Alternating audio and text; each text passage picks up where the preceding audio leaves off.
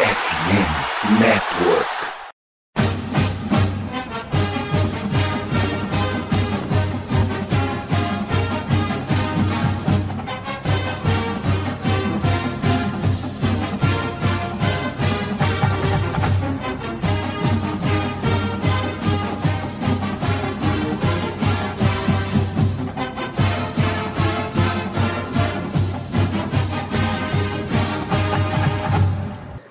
Saudações, amigos! Saudações, fãs de esporte! Saudações, fãs dos esportes universitários!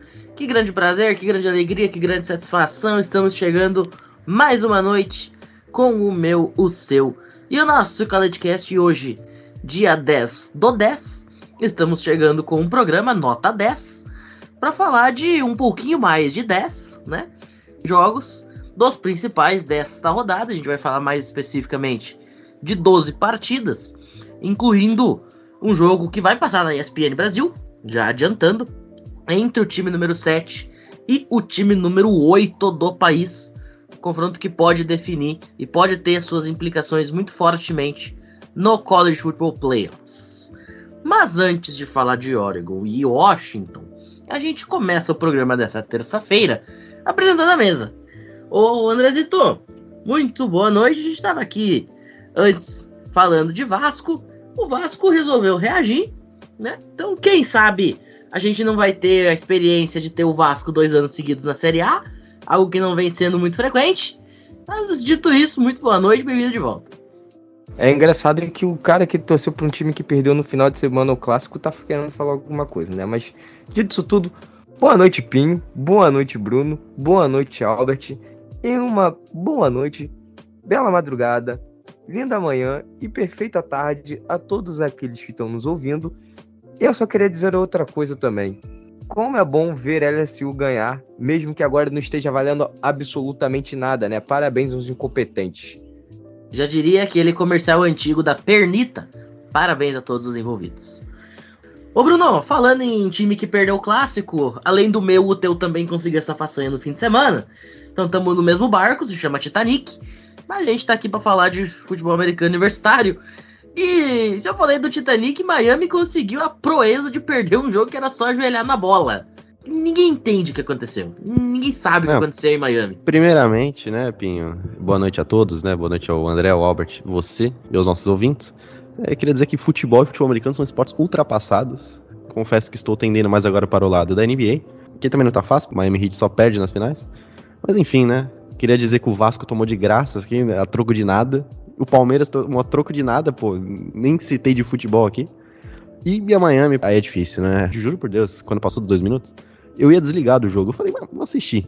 Por que, que eu fui assistir, né, cara? Eu não sei se é pior, assistir ou descobrir pela manhã que Miami tinha perdido. E o comentarista já tá falando, pra que correr? Aí correu, sofreu um fumble que não foi fumble, né? Porque o cara já tava caído, mas é, incompetência da arbitragem, incompetência de Miami. Quando teve o touchdown, eu simplesmente não acreditei.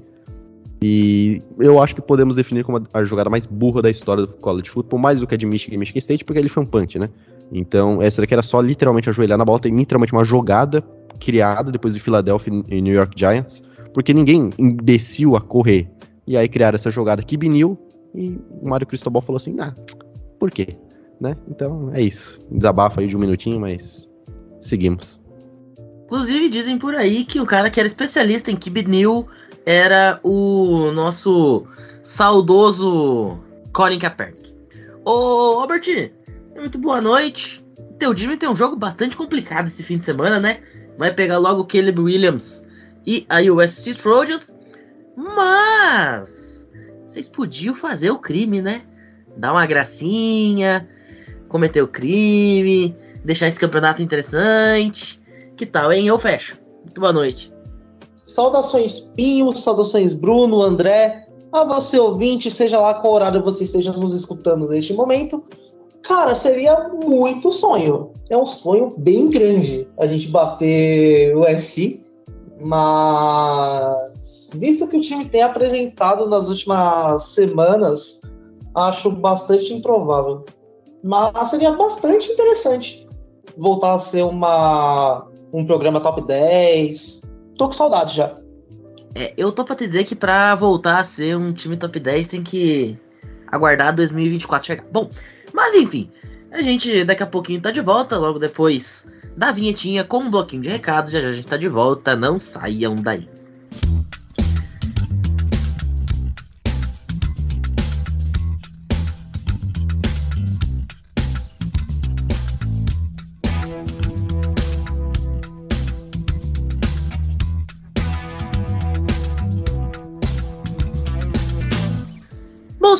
Senhores, neste último fim de semana a gente teve uma super odd que vou deixar o meia-culpa aqui, acabou não, não brilhando do nosso lado, infelizmente. Mas sempre tem o sol após a tempestade. E no próximo fim de semana a BetTT volta com mais uma super odd para você aqui no College Football e também na NFL. Então fica ligado aí nas nossas redes sociais, no arroba o no Twitter e no Instagram para ter acesso a essas super odds. Eu juro para vocês que a gente tenta fazer um negócio que a gente tenha certeza que vai acontecer. Vamos ver se a gente consegue aí. E claro, você também pode fazer sua fezinha lá nos outros esportes. O Bruno falou aí que a NBA tá começando, a MLB tá nos seus playoffs, tem futebol, tem de tudo um pouco. A NHL também tá começando agora, a briga por Lord Stanley volta a acontecer no gelo, então fica ligadinho. Já Vai ali também nas nossas redes sociais, tem o link de acesso para você se cadastrar e vem ganhar dinheiro junto com a gente. Fechado? Então, logo depois da vinhetinha, a gente tá de volta para começar a falar de futebol americano. Não saiam daí.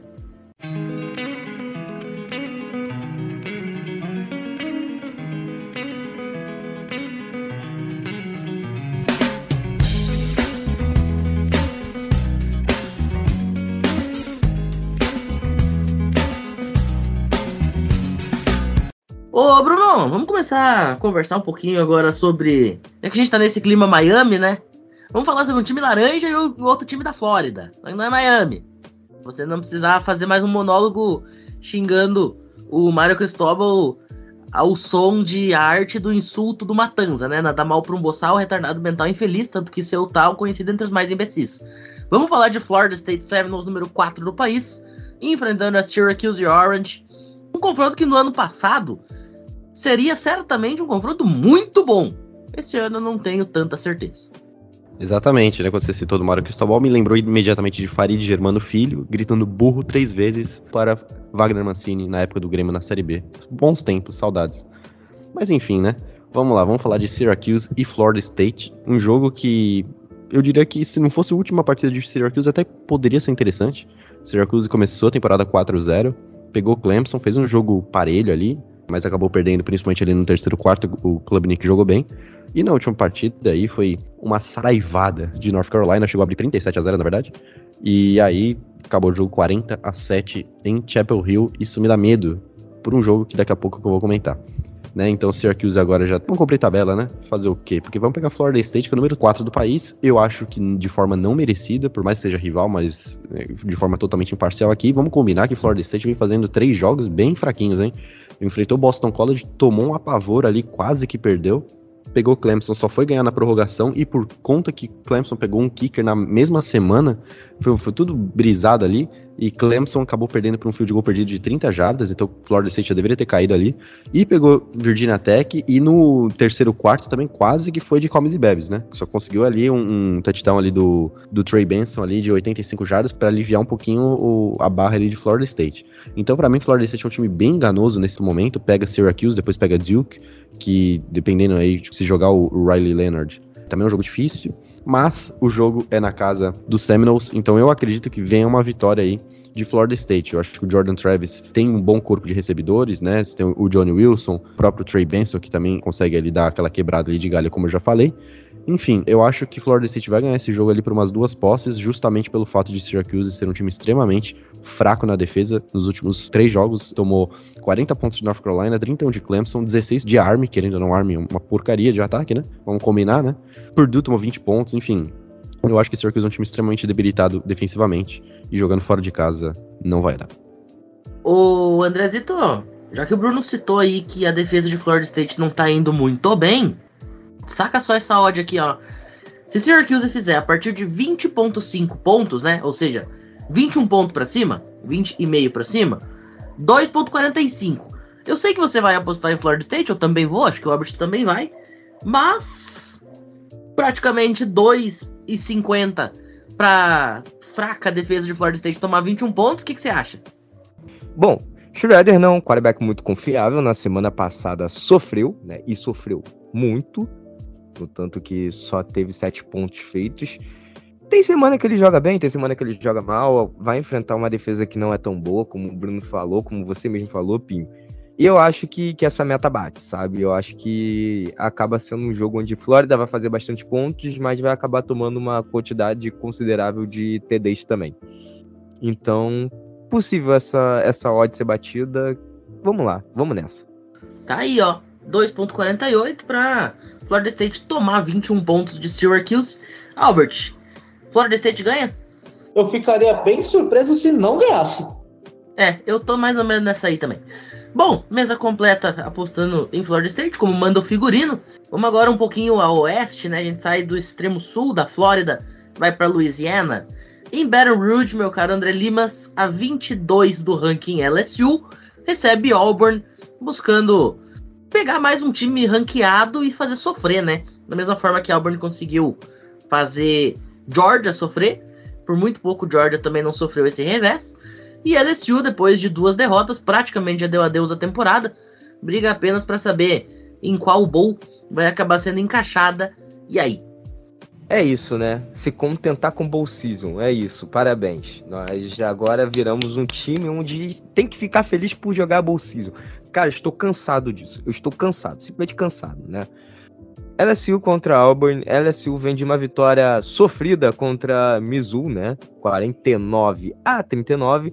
J.D. Daniels, 15 passes completos de 21 tentativas, 3 passes para TD, nenhuma interceptação. Correu 15 vezes também com a bola. Algumas foram jogadas desenhadas, outras foram jogadas onde ele teve que sair do pocket porque essa linha ofensiva ela é simplesmente inexistente.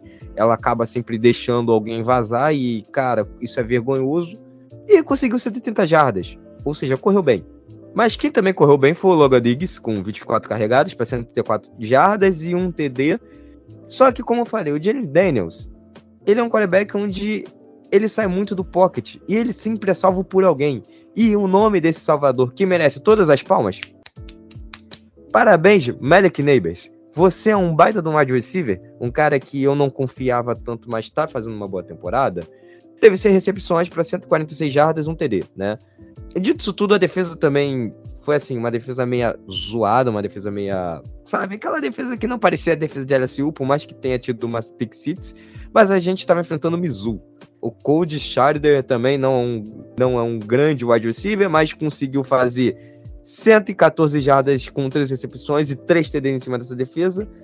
O Luther Borden ele correu 11 vezes para 149 jardas, ou seja, a defesa ela estava vazada, né? A defesa estava com problemas. E essa semana enfrenta um time onde, na semana passada, jogou contra Georgia Bulldogs, perdeu de 27 a 20. O Peyton Thorne, ele fez um jogo teoricamente ruim, né? Só conseguiu 82 jardas para 10 passes, mas aí quando a gente fala sobre o jogo terrestre, bom, ele correu 12 vezes, e detalhe, essas 12 vezes também não foram só de jogadas desenhadas para corrida, mas basicamente a maioria foi, né? Porque isso foi a única coisa que aconteceu no jogo de Auburn. Auburn correu muito bem com a bola. O Jacques Hunter teve 19 carregadas. Tudo bem, 59 jardas, mas é aquilo que eu digo. Enquanto você tem carregadas, é porque você está correndo bem. Não necessariamente a quantidade de jardas significa que você conseguiu boas corridas sempre, né? Não significa que você conseguiu sempre correr bem. Mas quanto mais você corre, mais você mostra seu serviço. Dito isso tudo, o Jack Hunter correu bem.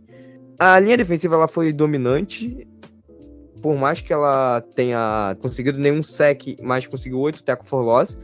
O Cameron Beck ele também fez um jogo sólido, foram 313 jardas, um passe para TD e uma interceptação, tá? A gente viu um time de Auburn que pode fazer uma repulsão contra a LSU, mas eu acho que a LSU vence por duas posses, 10 pontos, 13 pontos, não mais que isso. Eu não, não acredito que seja dois TDs de diferença. Bruno? Eu vou de LSU também. Albert? Eu vou de LSU também. Muito bem. Bom, mais uma vez, mesa completa, também vou de LSU. Esse time de LSU, inclusive, não contou com o meu apoio no último fim de semana. Eu decidi ousar com Missouri e durante a maior parte do jogo eu tava sendo feliz. Mas é isso, né? Dias de luta, dias de glória. Essa rodada, porém, contudo, todavia, entretanto, LSU deve vencer esse jogo sem maiores problemas. Bom, a gente agora sai da região sul e vai para a região norte dos Estados Unidos, porque em Madison e em Wisconsin tem um jogo que, se você gosta de ataque, não assista, passe longe.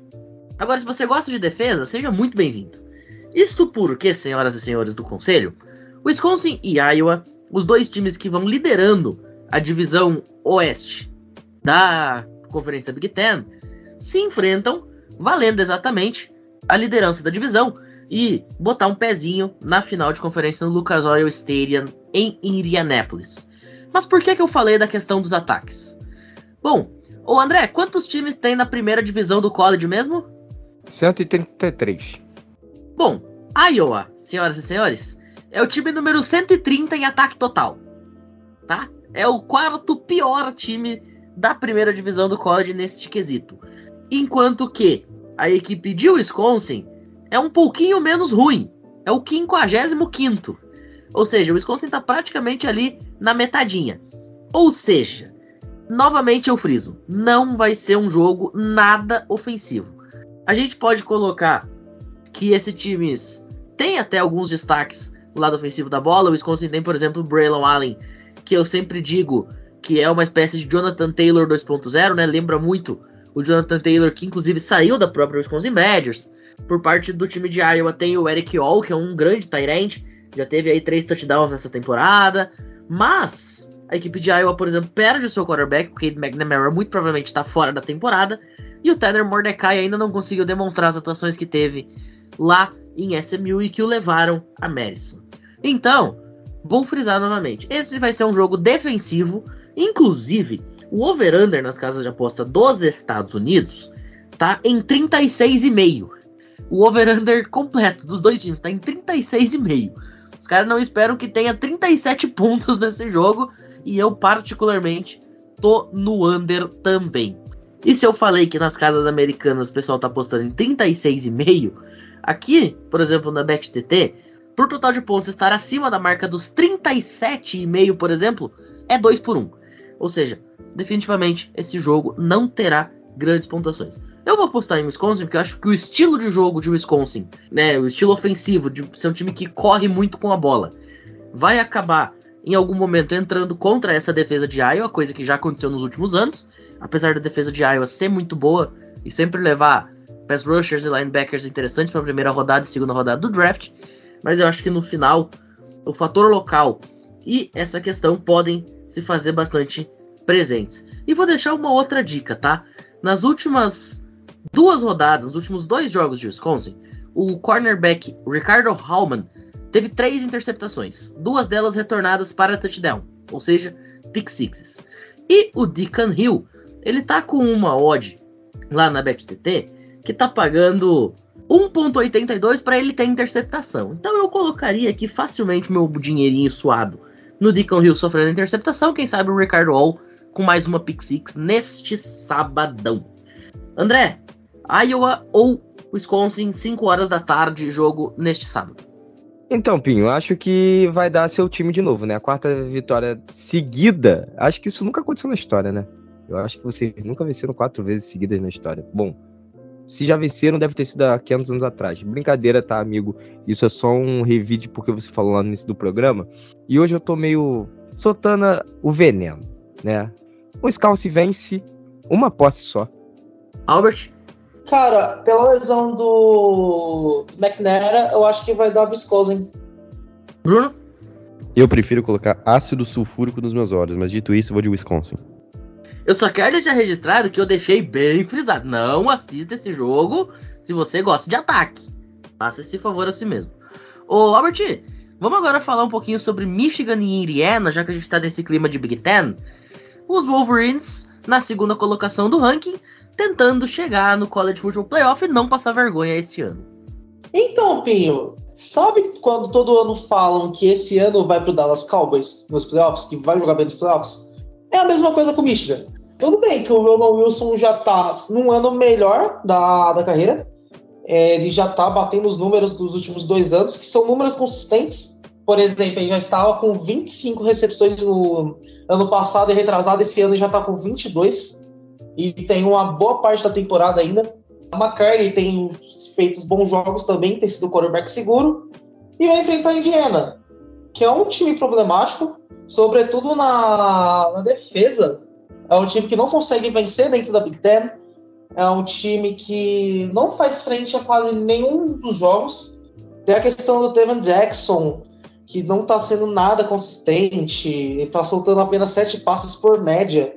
Ele conectou um passe longo, mas foi contra contra a Indiana State. Então, é um time que está sofrendo e provavelmente vai tomar uma surra do time número 2 do, do país. Muito bem. Não, só deixar registrado que nas casas de aposta nos Estados Unidos, Michigan é favorita na linha por uma spread de 33,5. 33 é quase 5 touchdowns de vantagem. E já que eu falei de 5 touchdowns de vantagem, se você quiser colocar sua fezinha na BetTT, uma vantagem de 35 pontos cheio, 2 e 12. E não tá proibido sonhar, porque realmente esse time de Indiana, desde que o Michael Penix saiu de lá, não consegue nada. O time ano passado flertou até com terminar a temporada sem vitórias dentro da Big Ten, pra vocês terem uma ideia. André, o time de Michigan pode todo mundo jogar com os braços e as pernas amarrados que ainda ganha esse jogo, né? É, eu acho que nem precisa dizer, né? Eu acho que já é vitória de Michigan antes mesmo do, do jogo iniciar. Bruno? Eu já desisti de torcer contra a Michigan, vai ser Michigan umas 3, 4 posses. Eu adorei o eu já desisti de torcer contra. Ô, Bruno, agora falando em torcer contra, você vai ter que torcer contra o Drake May nesse fim de semana, né? Miami, número 25 do país, não sei como que ainda tá ranqueado depois dessa presepada do Mário Cristóbal. Enfim, também não vem ao caso. Viaja para Chapel Hill para enfrentar número 12 North Carolina Tar Heels. E o Drake May, ele sabe que ele não vai ser a pick número 1 do draft. Mas ele tá bem empenhado em garantir que ser a pick 2, né? E tá no caminho. Opa, opa, opa, vamos ter um pouquinho mais de respeito com a minha Hurricanes, tá? Não é porque teve essa pataquada que a gente é um lixo também, não. Vamos com calma. A gente chegou nesse jogo sendo o segundo melhor ataque do país.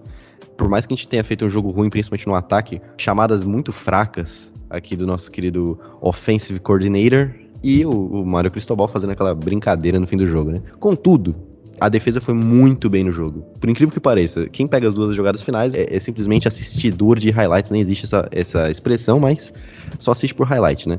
Porque a defesa deixou Georgia Tech zerada até metade do terceiro quarto, quando o nosso querido Tyler Van Dyke, que vinha fazendo uma boa temporada, lança interceptações assim pavorosas, né? Mandou três interceptações no jogo e deixou a, a defesa contra a parede duas ou três vezes.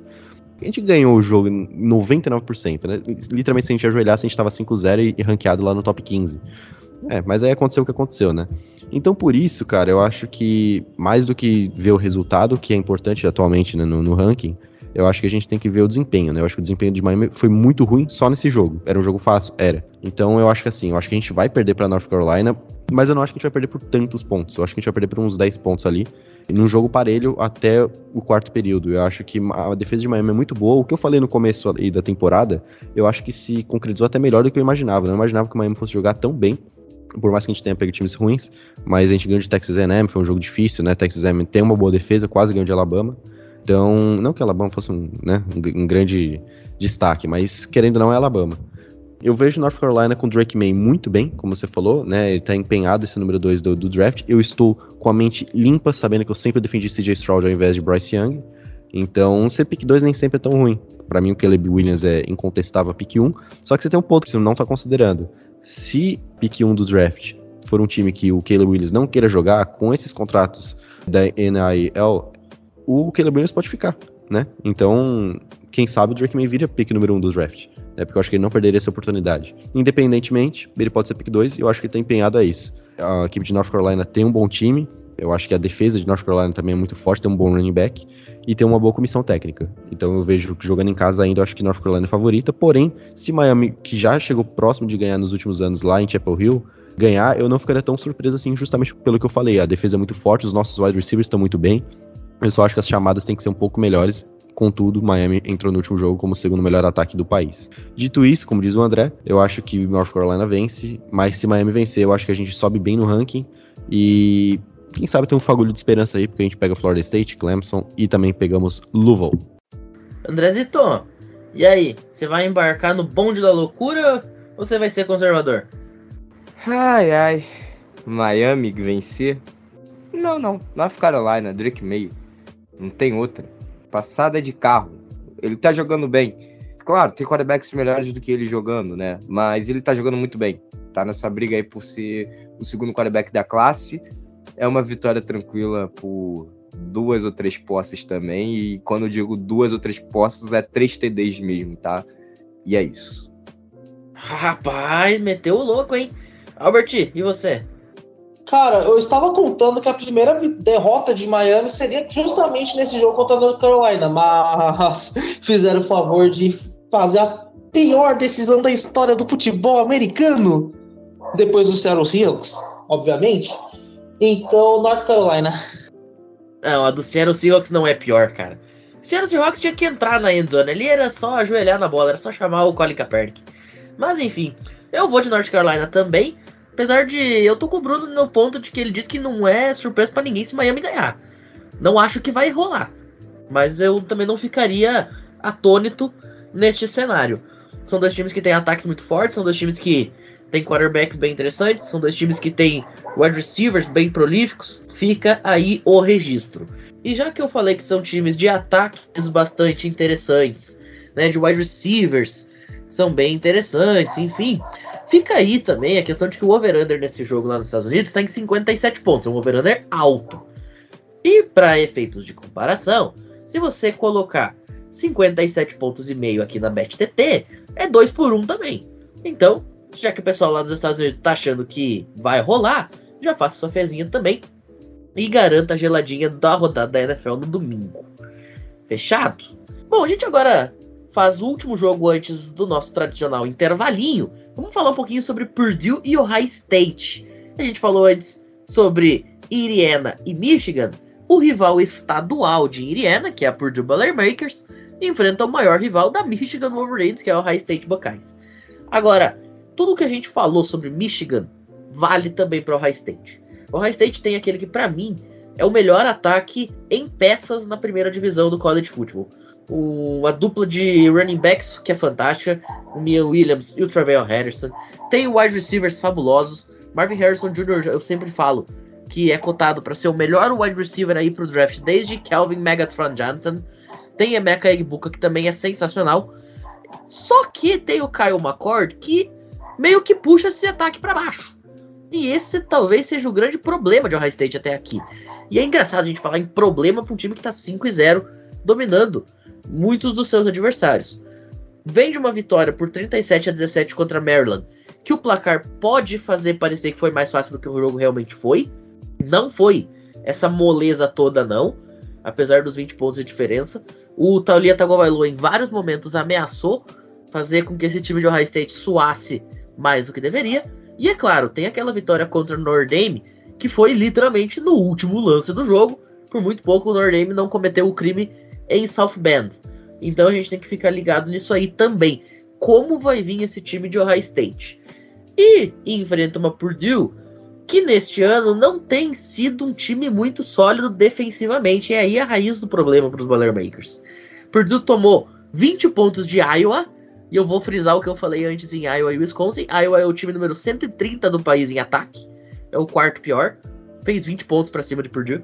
Tomou 19 pontos de Illinois, também na casa dos 20. Tomou 38 pontos de Wisconsin, com direito a pick 6. Tomou 35 de Syracuse. E tomou 17 de Virginia Tech. Ou seja, o jogo que menos ponto tomou foi 17 do ataque fraco de Virginia Tech. Aí tu imagina, se um time toma 17 pontos de Virginia Tech e 38 de Wisconsin, tu imagina como é que vai ser contra o ataque de Ohio State, né? Então, é o High State por muito aqui. E já que o André é o cara que gosta muito de falar em três posse, eu vou meter quatro posse aqui de diferença. Eu acho que é de 25 pontos para cima. É por aí, André? Acho que eu nem preciso falar, né? Tu tirou as palavras da minha boca. Basicamente é isso aí. Quatro posses e sem pena. É, vai ser uma lavada e vai ser uma lavada muito feia. Bruno?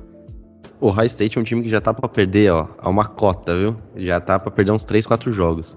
Porém, eu acho que vai ganhar tranquilo, mais por ruindade de Purdue do que mérito de Ohio State, que tem um QB no mínimo questionável em Kyle McCord. É, eu diria que o High State tá um QB de ser o melhor time do país, inclusive, porque o resto compensa. E tu, Albert, o que, que tu me diz? Então, sempre que eu converso sobre college, sobre o High State, eu falo que no máximo até Penn State o High State perde uma partida. Mas como essa próxima é Purdue, então ganha. Por que Purdue? Purdue perdeu, perdeu Purdue, acronismo favorito do College Cast vai se fazer presente mais uma vez neste sábado. Inclusive, já que a gente tá falando de que o ataque de Purdue é patético e a defesa também, só para vocês terem uma ideia, se Purdue fazer 14 pontos, que é uma pontuação muito normal no futebol americano, 1,5. 1.51, tá? Os caras fazer 14 pontos. E se eles vencerem o jogo, vitória simples na BetTT 6.90. Isso dá bastante a margem de como realmente essa equipe de Purdue não vai fazer frente nenhuma ao High State. E ó, tem um handicap aqui, ó, para vocês ficarem ligados. A marca dos 25 pontos, que é o meu palpite, 2.70. Se o High State conseguir essa margem de vitória, tá pagando 2.70 para você que resolver fazer sua fezinha nos bancais. Bom, agora a gente faz uma rápida pausa, daqui a pouquinho a gente tá de volta depois da vinheta, não saiam daí.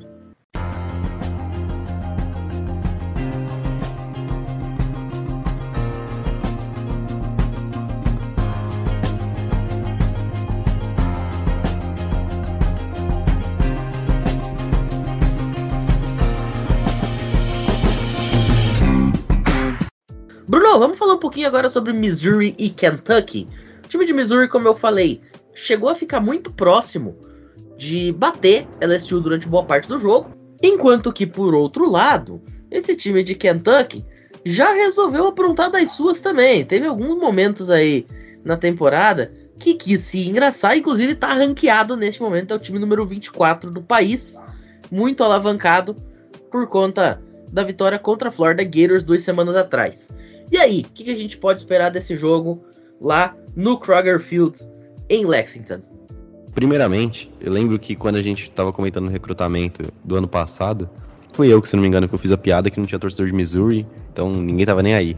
Mas, cara, eu vou dar o braço a torcer. Assisti o jogo contra a LSU. Foi um dos jogos mais divertidos. Que eu, acho que foi o jogo mais divertido que eu assisti esse ano, junto com o High State Notre Dame. Cara, que time bom de Missouri. Eu não, não tava acompanhando. O Luther Burden, excelente wide receiver. para mim, ele disputa tranquilamente com o Travis Hunter futuramente para ser pick 1 do draft, dependendo, né, de quem se eleger primeiro, né? Espetacular wide receiver, joga muita bola. O problema é o quarterback, no né? Brady Cook ali, tem umas horas que é o Joe Montana, tem outras horas que é o, o Dak Prescott quando quer lançar interceptação, né? Então é meio complicada. Mas assim, eu acho que o time de Missouri é bem interessante, principalmente no ataque. Tem um running back muito bom, tava no, na FCS, ou, ou tava divisão 3, se eu não me engano, ele foi muito bem e agora tá no time, então é um time bem diferente, assim, não, não é muito comum, porque Missouri pegou um recruta muito alto, que é bem comum, que a gente fez até essa piada na, na época, mas que tá dando certo, eu acho que Missouri é um time melhor que muitos times ranqueados, sinceramente, eles perderam pra LSU, que era 23, então eu vejo eles como um time melhor que Kentucky, que também vem jogando bem. Eles tomaram uma sapatada ali de Georgia, mas é Georgia. Eu não acho que Georgia seja o número um em nenhum planeta, não é melhor que Michigan. Mas fizeram um jogo muito bom contra Kentucky. Só que Kentucky tinha feito um jogo muito bom contra Florida. Então, muito subestimado. Poucas pessoas acho que comentaram desse jogo. Na minha opinião, é um jogo de dois times ranqueados que vai ser muito interessante assistir.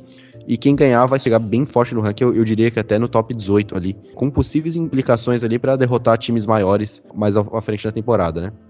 Como eu gostei muito de Missouri, eu acho um time espetacular de assistir, muito divertido. Eu vou apostar em Missouri. O André deve ter assistido o jogo contra a LSU, eu acho que ele pode confirmar o que eu tô falando. Vai ser um jogo apertado, mas eu acho que Missouri ganha por uma posse. André? É, Missouri fez um, um, bom jogo contra a LSU, né? A LSU também tá toda zoada, mas não tira os méritos de Missouri. Missouri tá relativamente bem, principalmente o jogo terrestre, né? Como falei, o jogo terrestre entrou, o jogo terrestre funcionou. Vai ser uma vitória de um, uma possezinha, aquelas duas posses vagabundas de 10 pontos no máximo, e é isso. Albert? Cara, eu acho que dá Missouri. E que eu acho melhor que muitos times ranqueados, inclusive. Perfeito. Olha, sinceramente, eu acho que pelo jogo ser em Kentucky, eu vou de Kentucky. Mas é um jogo que certamente vai ser muito equilibrado, tá? Isso se prova nas odds. E, por exemplo, se Missouri conseguir o crime, 2.10. Acredito muito no que o Bruno fala sobre o Luther Burden. Sempre falei, por exemplo, que ele é, para mim, o melhor wide receiver que não joga em um time grande na FBS nesse momento. Quando ele foi para Missouri, a gente até meio que torceu o nariz falou: Poxa, o que, que ele tá fazendo em Missouri? Bom, ele tá recebendo bola e muito bem. Esse time de Missouri definitivamente não é fraco e tem totais condições de ganhar sim, mas eu vou com os Wildcats aqui até para fazer o contraponto. O André, vamos agora para Carolina do Norte. Em Durham, Duke, número 17, recebe a North Carolina State num jogo que, em condições normais de temperatura e pressão, North Carolina State ganharia. Só que 2023 não é um ano normal. E aí, cara? Duck, número 17 do país, NC State, Wolfpack, não ranqueada. A gente tá falando de dois times aí, como o Pim disse, né? Que normalmente, ah, se me falasse na temporada passada, eu falaria, cara, nem assisti esse jogo. Nem assisti esse jogo, vai brincar de videogame, vai assistir um filme, vai assistir qualquer outro jogo do horário, vai assistir a prévia da, dos jogos da NFL, enfim, faça qualquer coisa da vida. Saia com a sua namorada, faça aquelas coisinhas, mas, enfim. Só que nesse ano, não. Assista. Vai ser um jogo interessante. Duck é a 17, mas é a 17 que vem jogando muito bem. Riley Leonard, no último jogo, basicamente teve 12 passes completos para 27 tentativas, ou seja, não jogou bem. Ah, parece dualidade, né? Mas aí quando a gente fala sobre o jogo terrestre dele, ele teve 18 corridas e 88 jardas. Ou seja, com as suas pernas, parece meio estranho, né? Eu odeio quando as pessoas falam isso, mas quando ele corre, basicamente ele conseguiu jardas, ele conseguiu andar pelo campo, ele conseguiu fazer com que o ataque andasse. Outro cara que também conseguiu fazer com que esse ataque andasse foi Jordan Waters. Ele correu 13 vezes para muitas jardas, né? E um TD. A defesa também fez um bom trabalho contra Notre Dame, onde tirou o Sam Hartman totalmente da sua zona de conforto, vamos dizer assim. Fez o Sam Hartman ter que sair do, do pocket, o Sam Hartman não teve passe para TD, não teve interceptação também, mas só conseguiu 15 passos completos na partida, o que é baixo, o que para um quarterback é baixo, sendo que ele teve 30 tentativas de passe, ou seja, teve muito passe incompleto. Em compensação, tem um cara de Notre Dame que eu já tô falando com a galera, fique de olho nesse cara fique de olho, porque é um cara que vai daqui a pouco chegar na NFL e pode ser um grande nome, que é o Steam, que é o running back. Correu 18 vezes, 84 jardas, cara, fez um bom jogo, tá? Fez uma boa partida, mais uma, tá jogando muito bem, deixou muito espaço nessa defesa de Duck, Duck não conseguiu parar, é um running back ágil. Claro, eu estou falando aqui de Duck, mas eu tenho que falar sobre os pontos negativos, né? Onde tem problemas a gente pode ter um jogo onde a defesa de Duck se prevaleça. Por quê? Do outro lado, a gente fala de NC State. NC State enfrentou absolutamente Marshall. Equipe da Sunbelt, a gente já espera que NC State passe o carro. E, cara, sofreu. Como sofreu? Foi 48 a 41. Não foi um jogo fácil. MJ Morris, 17 passos completos de 32 tentativas, 265 jardas, quatro passes para TD. Até aí parece que tá tudo bem. Ele teve três interceptações no jogo. Três interceptações é muita coisa. Não é pouca coisa, é muita coisa. Ainda mais contra uma defesa que é de Marshall, que não é uma defesa boa. Dalbert Mins, terceiro. 15 corridas, 65 jardas, um TD. Ele conseguiu achar alguns gaps, inclusive conseguiu uma boa corrida, conseguiu uma big play. Mas assim, foi um, um jogo onde o ataque de NC State teve que carregar a defesa. Normalmente a defesa carrega o ataque, mas nesse caso foi o ataque que carregou a defesa. A defesa é, não conseguiu sec contra o Kefeder, conseguiu uma interceptação, tomou dois passos para TD. O Ken Ferreira ele conseguiu 315 jardas. Ele conseguiu 29 passes completos. Tudo bem, ele teve 51 tentativas de passe. Praticamente passou o jogo inteiro passando. Mas isso mostra que a defesa de Genesis State permitia que ele jogasse dessa maneira. Permitia que ele tentasse passes. Permitia que as jogadas de passe fossem chamadas. Então, assim, é uma defesa fraca. É um time onde vai sofrer e tem tudo para Duck ganhar e ganhar de muito, tá? Outra coisa, só para finalizar, a secundária de NC State é perdida. A secundária de NC State é muito ruim. Duck vai passar o carro, Duck vai ganhar por muito e vai ser um confronto onde na metade do jogo quem estiver assistindo vai trocar de jogo, mas assista porque Duck tá jogando de maneira legal. Eu amo o fato de que o André consegue ficar tipo uns 4 ou 5 minutos falando de Duke. Ô, Albert, eu achei que isso fosse humanamente impossível, a menos que o assunto fosse basquete. Mas enfim, é Duke aqui, né? Cara, só tem um fator que me preocupa que o, é justamente o Riley Nilder, lembrando que ele teve uma lesão no tornozelo contra a Notre Dame, mas pela dinâmica que o ataque impõe, principalmente com os recebedores, o Jordan Moore, o Sam Higgins, o Jalen Callahan, então provavelmente Duke. Bom, eu vou de Duke também, e já vou deixar registrado aqui, ó. Para quem, assim como a gente, acha que Duke ganha, vitória simples, 1.50. Tá, 1,5. Para cada real que você colocar, você ganha 50 centavos a mais acho que tá bem de acordo, é uma aposta bastante razoável. Agora a gente cruza o país de ponta a ponta, vamos falar um pouquinho sobre Oregon State e UCLA, que esse time de UCLA conseguiu fazer o crime no fim de semana. Um jogo bastante complicado contra a equipe de Washington State. Conseguiu a vitória por uma posse, 25 a 17 placar final. Uma vitória que catapulta a equipe de UCLA para dentro do top 25 de novo. Faz a gente esquecer daquela derrota vexatória para Utah, só conseguindo anotar sete pontos, né? E mais importante, recoloca a confiança na cabeça do Dante Moore e companhia limitada.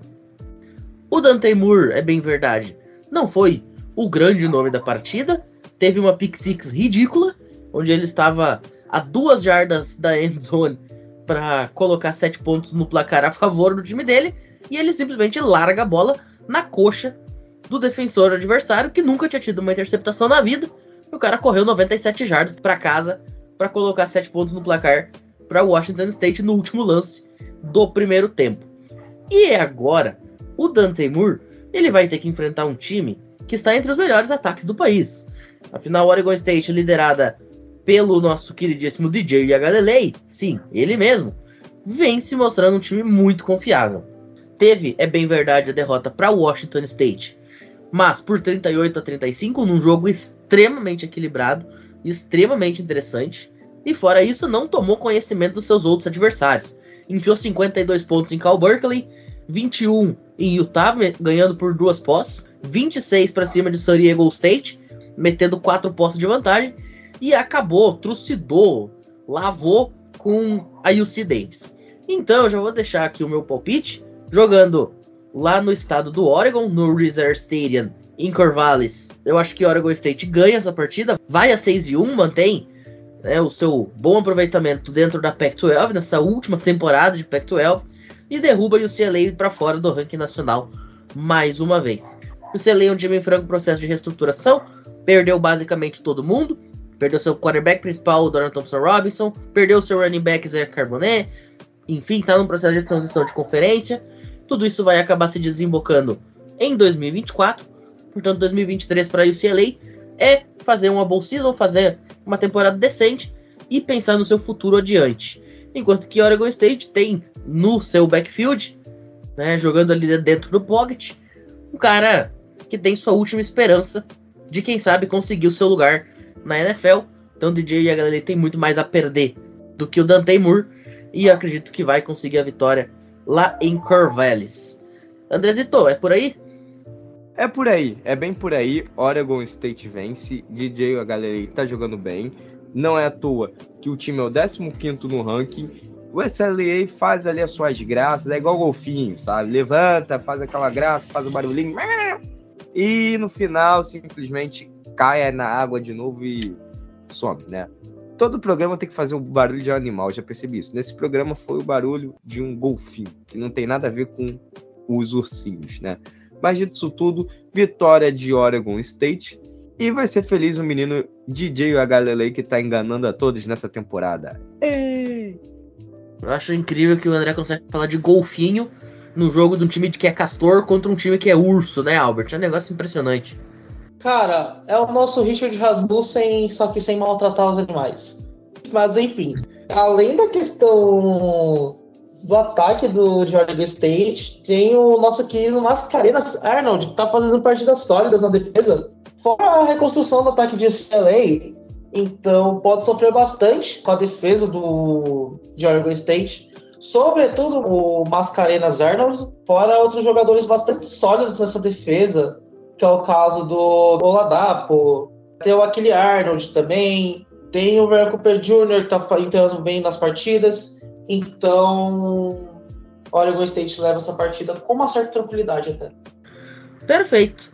Ó, inclusive a gente falou muito do DJ Galilei nessa preview. Se o DJ Galilei conseguir liderar a equipe de Oregon State a anotar 20 pontos antes que o Dante Moore faça isso por UCLA, e claro, você tiver apostado nisso, 1.60 tá ódio, tá? Para que Oregon State faça 20 pontos primeiro. Fica aí a dica. Ô, Albert, agora vamos falar um pouquinho sobre Tennessee e Texas A&M, porque os Vols jogam em Knoxville contra esse time que deu um suador, uma canseira danada na Alabama Crimson Tide, mas perdeu de novo. E aí, cara, será que Texas A&M vai ter aquela sua vitória absolutamente tirada de ninguém sabe da onde que eles têm todo ano neste sábado? Joga como nunca, perde como sempre. Apesar de ter feito bastante frente ao Alabama, é um time que mostra esses problemas. Sobretudo o Conor Bigman. Falta um pouquinho dele ainda nas partidas para o ataque engrenar dá bastante dificuldade ao Devin Moss desenvolver o jogo, ou a Mary Daniels também, que são a dupla de running backs de Texas A&M. É um time bastante problemático no ataque. O que tem de interessante de verdade é a dupla de recebedores, que tem me agradado, tanto o Anais Smith quanto o Evan Stewart. Mas para esse jogo de Tennessee, John Newton no bom momento, Jalen Wright no bom momento, Kamal Hayden na defesa num bom momento, fora o Aaron Grizzly também, eu acho muito improvável o Texas A&M fazer frente igual fez contra o Alabama. Até porque o Tennessee eu acho um pouquinho melhor que Bama nesse momento. Acho que tem apresentado um futebol americano melhor, apesar de Bama estar um pouquinho melhor ranqueado. Mas eu não acho que Texas A&M vai flertar com o crime dessa vez. André? Normalmente eu falaria que Tennessee perderia o jogo, né? Mas não, dessa vez Tennessee vai vencer o jogo. Tennessee tá jogando bem. Texas A&M não tá jogando nada bem, consegue tá sendo terrível. Assim, eu digo que Tennessee tá jogando bem dentro das suas limitações, tá? É dentro dos adversários que tá pegando e bom, vocês entenderam. Dito tudo, vitória de Tennessee, Tennessee ganha, deve subir uma ou duas posições no ranking somente e é isso, tá? Torcedores do Volunteers, fiquem felizes com o que vocês têm. Duas posses. E ó, vou falar um negócio para vocês, hein? Mais de 100 mil pessoas no Nila Stadium, certamente, lá em Knoxville. Com esse time de Tennessee brigando por uma vaga em um bowl de ano novo, eu tenho certeza absoluta que os caras vão entrar mordendo. Vocês repararam que o André falou ali em duas posses? Se essas duas postas forem 11 pontos no handicap, 3.05. Cara, 3.05 para uma spread de 11 pontos tá lindão, hein? Pra esse confronto. Eu acredito muito de verdade que isso pode rolar, cara. Uma vitória por duas postas por 10, 11 pontinhos, eu acho bastante plausível. Fica aí a dica. Ô, Robert, agora a gente sobe um pouquinho no mapa, vai de Tennessee para South Bend, porque a gente propositalmente deixou os dois melhores jogos pro final, esse e o Game of the Week que o André vai falar na sequência, e são dois jogos da falecida Pac-12, que resolveu ter a melhor temporada talvez de sua história na hora de fechar o caixão. Notre Dame número 21 e o SC Trojans número 10. E aí, cara, fire on. Pra quem ouviu a minha preview sobre Notre Dame, que a gente fez junto com a preview da ACC, deve ter lembrado que eu pontuei que o ataque de Notre Dame tinha alguns problemas de ser um pouquinho mais ousado, de não conseguir envolver seus recebedores, e que é um time que bateria em mais fracos, mas sofreria contra equipes mais qualificadas. É o que está se provando. Quando enfrentou os times ranqueados, só venceu o Duke, que teve uma lesão do, do Lunar ao longo do jogo. É um jogo que o Sam Hartman não foi nada confortável, fora a derrota para Louisville na semana passada. Num jogo que o Sam Hartman também não estava confortável, apesar de estar jogando bem mas expõe muitos problemas de Notre Dame. Em contrapartida, o time de USC tem feito uma temporada bastante sólida, apesar de ter vindo uma vitória bastante apertada contra a Arizona, flertando com a derrota em muitos momentos, mas é um time muito mais sólido. Não só em relação ao, ao Caleb Williams, mas também em relação à defesa, que é muito mais bem qualificada, tem a questão do, do Taj Washington, que é um excelente recebedor, coisa que Notre Dame não tem, onde novamente os seus principais recebedores são Tyrants. E quando o seu principal recebedor é o Tyrande, das duas, uma, ou ele é muito elite, caso de Brock Bower, é o caso de Kyle Pitts na época do college, Travis Kelsey na NFL, ou porque o seu corpo de recebedores é fraco. Isso é meio que falta em Notre Dame. Enquanto para essa partida, apesar de muitas estatísticas colocarem o SC, a própria ESPN coloca o SC como azarão nesse jogo, não faz o menor sentido. Provavelmente as marcações das secundárias de USC, que são bastante variadas, tanto nas zonas quanto em man-to-man, vai anular o ataque aéreo do, dos Tyrants de Notre Dame. E tenho gostado bastante da defesa corrida de USC em alguns momentos de jogo, às vezes não apagão, o que é normal, principalmente no college football, mas vai ser um grande desafio para o Aldridge Team, que provavelmente vai ser um running back elite na, na NFL futuramente, que é um running back muito bom, mas vai ser um jogo mais complicado para ele na temporada até aqui. Então, provavelmente vai ser esse jogo e Notre Dame deixará de ser ranqueada. Infelizmente. E o SC leva bem a sério aqueles memes assim: X Sport é correria. Se fosse para pensar, eu jogava xadrez. Cara, e o SC vem de dois jogos consecutivos em que tomou 41 pontos. É insustentável você ganhar jogos em semanas seguidas tomando 41 pontos em ambas.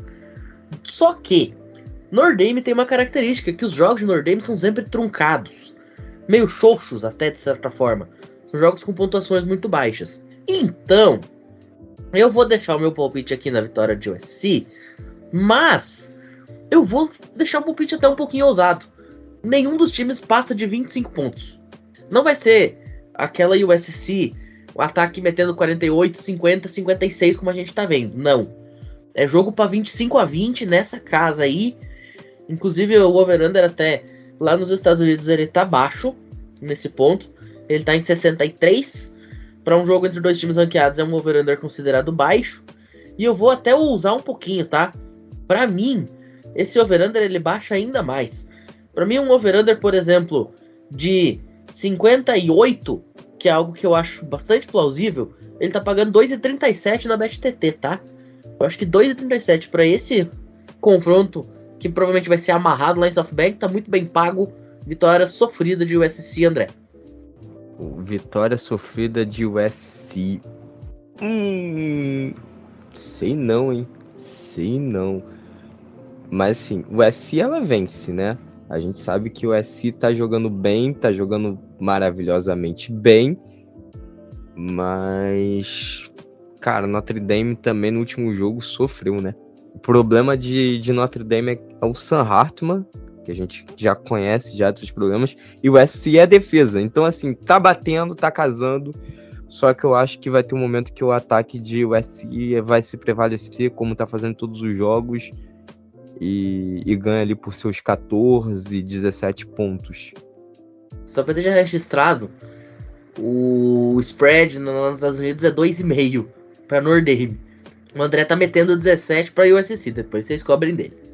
Ô André, vamos agora fechar o programa. Vamos se manter falando de time da Pac-12, só que vamos viajar para Washington, Seattle, Washington Huskies, Oregon Ducks, número 7 contra o número 8 do país.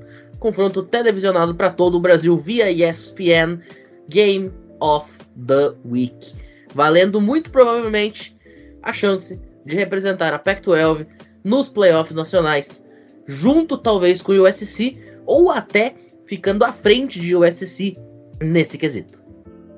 Oregon contra Washington Cachorrinhos. Aqueles cachorrinhos fofinhos, né? Normalmente a gente fala que Oregon Ducks, os patinhos, venceriam o jogo tranquilamente. Esse jogo aí é, é mais um daqueles jogos da Pac-12 onde você não deveria assistir, porque você já sabe o resultado, porque Oregon vai passar o carro, porque é Oregon e blá blá blá, e patinho, e quack e tudo, né? E o Uau também. Bom, dito isso tudo, não, não, não, não, não, não. Assista. Esse jogo assista. O Washington vem jogando muito bem. E assim, são dois quarterbacks que a gente espera que esteja na próxima classe, né? Que é o Bonitz contra o Michael Penix. Ou seja, prato cheio. E sem contar que um é o oitavo do ranking, o outro é sétimo. Não temos times ruins. Não só tem quarterbacks bons nesse jogo, como nós temos dois times que são competitivos, são times bons. E quem vencer esse jogo, dependendo do que possa acontecer, pode ser alavancado até para a posição número 5 ou nunca se sabe, número 4 do ranking. Dito isso tudo, a gente vai falar sobre o que aconteceu na semana passada rapidamente para poder começar a imaginar como pode ser esse jogo, né? Oregon vence de 42 a 6 Stanford. Claro, Stanford, não adversário bom. Não chega nem aos pés dessa Washington. Bonitz, 27 passes acertados contra 32 tentativas. 290 jardas aéreas, quatro passes para TD, nenhuma interceptação. O seu principal alvo foi um cara chamado Troy Franklin, 7 recepções, 117 jardas, 2 TDs. Buck Irving conseguiu 13 corridas para 88 jardas e 1 TD. Ou seja, o ataque de Oregon funcionou contra Stanford. Como eu falei, Stanford não é parâmetro para ninguém, né? A defesa conseguiu 5 sacks. O Justin Lanson conseguiu ser um quarterback terrível no jogo, não conseguiu nem 110 jardas aéreas, teve que correr 22 vezes porque estava sendo pressionado o tempo inteiro. Um show de horror para Stanford e uma maravilha, um prato cheio para Oregon. O torcedor de Oregon nesse jogo falou que o time seria campeão nacional contra um adversário que, bom, se eu falar a verdade aqui, acho que eu sou até expulso do programa. Se jogasse a BFA, ou a CBFA, os dois campeonatos nacionais de futebol americano no Brasil, se você não conhece, o Galo Futebol Americano ganharia desse time. Dito isso tudo, a gente vai falar sobre o Washington, que ganhou de 31 a 24 de Arizona, Michael Pence. 30 passes acertados na partida em 40 tentativas, 363 jardas, nenhum passe para TD, nenhuma interceptação. Foi um jogo sólido, só conseguiu jardas, mas jogou bem, tá? Não comprometeu o jogo também fez uma boa partida. Seu principal alvo foram vários, vários. Ele saiu distribuindo passe no meio do campo. Cara, isso foi bem bonito de se ver, inclusive, porque assim, não fica focado em uma leitura. A gente percebe que o cara tem uma leitura progressiva, que ele consegue encontrar seus recebedores e não é só confiante em um recebedor. Isso é até bom pro draft. Dylan Johnson teve 16 carregadas para 91 jardas, 2, 2 TDs corridos. Correu bem, correu relativamente ok em algumas situações. Quando foi acionado, quando foi pedido para ganhar aquele first down na terceira descida, conseguiu. O ataque de Washington se prevaleceu, a defesa não foi tão boa assim, tá? Mas conseguiu aquela única interceptação com o safety Vincent Nunley, que, cara, não é um safety muito bom, mas ok, tá? Noah Fifita jogou seguro, no tanto que conseguiu 27 passes para 39 tentativas, 3 passes para TDs. Arizona ainda conseguiu dois sacks em cima do nosso querido Michael Penix. A linha ofensiva foi um problema, mas não foi um grande problema. Esse jogo tudo indica que Oregon vença. Eu acredito que Oregon vença e passe Washington no ranking, mas não vai ser um jogo fácil, não vai ser um jogo tranquilo. A defesa de, de Oregon tá uma defesa oscilante. A defesa de Washington contra adversários, por exemplo, Arizona, que não é o melhor dos adversários no mundo, sofreu, não conseguiu fazer pressão, não conseguiu é, muitos turnovers. Oregon vence, mas não vence por muito. Vai ser aquele jogo vencido no final da partida por uma posse, um field goal ou um TD conseguido no final do jogo, tá? Os dois quarterbacks vão jogar bem, olho neles. Albert? Cara, a minha aposta vai ser em Washington, até pelo fator casa. Mas é um jogo interessante de assistir, até porque são dois ataques com bastante qualidade. O time de Oregon sobrepõe um pouquinho mais no jogo corrido, mas as defesas estão bastante oscilantes, então que torna o jogo um pouquinho mais aberto. Mas como o jogo é no Husky Stadium, eu vou de Washington. Muito bem, vai ser realmente um confronto bem interessante em várias posições, né? Bo Nix contra Michael Penix Jr., Troy Franklin contra Romeo Duz, enfim, confronto certamente muito legal de se assistir e dois ataques que têm mantido as suas pontuações acima de 40 na temporada. Apenas um dos cinco jogos de cada uma das equipes eles não anotaram 40 pontos. Foi Washington contra Arizona, 31, e foi Oregon contra Texas Tech, que foi 38. Em todos os outros foi acima dos 40. Então, certamente, dois ataques muito poderosos. Oregon, inclusive, chegou a meter 81 pontos em Portland State na abertura da temporada. Vou deixar aqui o meu palpite. Eu vou de Washington, agora sem nenhum tipo de convicção, tá? Sem nenhum tipo de convicção. E vamos ver aí o que, que vai dar nessa partida. Sábado, 4 e meia da tarde, com transmissão da ESPN. As spread lá na casa das respostas nos Estados Unidos estão em 3 pontos de vantagem para Washington. Então eu vou aproveitar e deixar aqui como é que elas estão na BFTT, essa mesma estatística, né, de 3 pontos de vantagem no spread, tá 1.89 para Washington. Então se você acha que vai casar com o dos Estados Unidos, 3 pontinhos de spread para Washington 1.89. E se você já está mais confiante na vitória da equipe de Oregon, essa mesma spread, 3 pontos, 2,40 quando colocado nos Ducks. Fica aí a dica então se você quiser deixar o seu registro também. Dito isso, a gente vai ficando por aqui. Vocês perceberam que o Bruno precisou sair depois aí do intervalo, mas deixou o recadinho dele. Então, Bruno, muito obrigado pela participação enquanto você esteve aí junto com a gente e até a próxima. É isso, é, eu acho que é uma semana muito boa, bons, jogos bem interessantes, mesmo entre equipes não ranqueadas. E, bom, vamos ver, né? Espero que Miami ganhe de North Carolina pra gente voltar a ter uma esperança e quem sabe chegar nos playoffs. Mas é isso, um abraço a todos e até semana que vem. Tamo junto. André, também muito obrigado pela participação, nos vemos na semana que vem. Bom, depois de um dia meio lamentável fazendo prova de quântica, né? Por isso que eu estou meio estressado, soltando meu veneno hoje e tal obviamente, tive problemas, né? Mas queria desejar aí muito obrigado a todos aqueles que nos ouviram até aqui. O final de semana de college está chegando para a gente relaxar, feriadão, né? Aproveite feriado, curta e, obviamente, curta o teu sábado assistindo futebol americano universitário, que nessa semana também tem sexta-feira, como todas as outras. Também queria agradecer ao Bruno, ao Albert, ao Pinho e a toda a nossa galera do College Cast que faz esse programa funcionar. E novamente, agradecer a você que nos escuta e deixa a gente sempre ali nos, entre as cabeças, né? Dos podcasts de futebol americano escutados no Brasil. Até uma próxima, galerinha. Tchau, tchau. Albert, nos vemos na semana que vem. Muito obrigado mais uma vez. Valeu! Muito obrigado, Pinho, André, ao Bruno.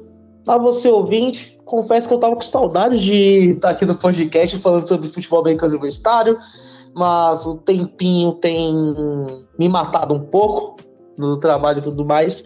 Mas é sempre um prazer estar falando aqui dos jogos, tá falando mal de Notre Dame, tá zoando o Vasco, que eu nem zoei, mas porque o São Paulo empatou com o Vasco, pelo amor de Deus. E é isso, até a próxima. Muito obrigado.